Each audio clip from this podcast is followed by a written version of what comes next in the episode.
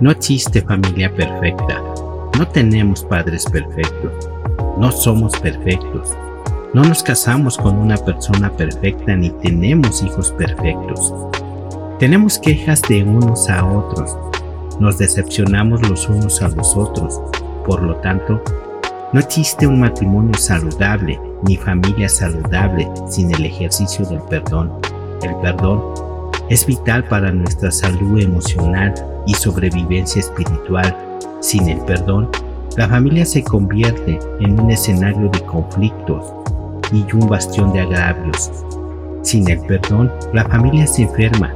El perdón es la esterilización del alma, la limpieza de la mente y la liberación del corazón. Quien no perdona no tiene paz del alma ni comunión con Dios. El dolor es un veneno que intoxica y mata. Guardar una herida del corazón es un gesto autodestructivo, es autofagia. Quien no perdona enferma físicamente, emocionalmente y espiritualmente.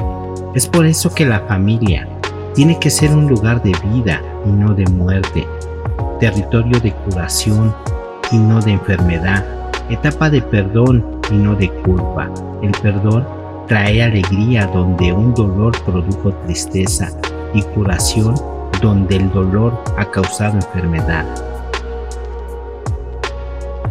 Vida, vida, vida, vida. Amor, amor, amor, amor, amor.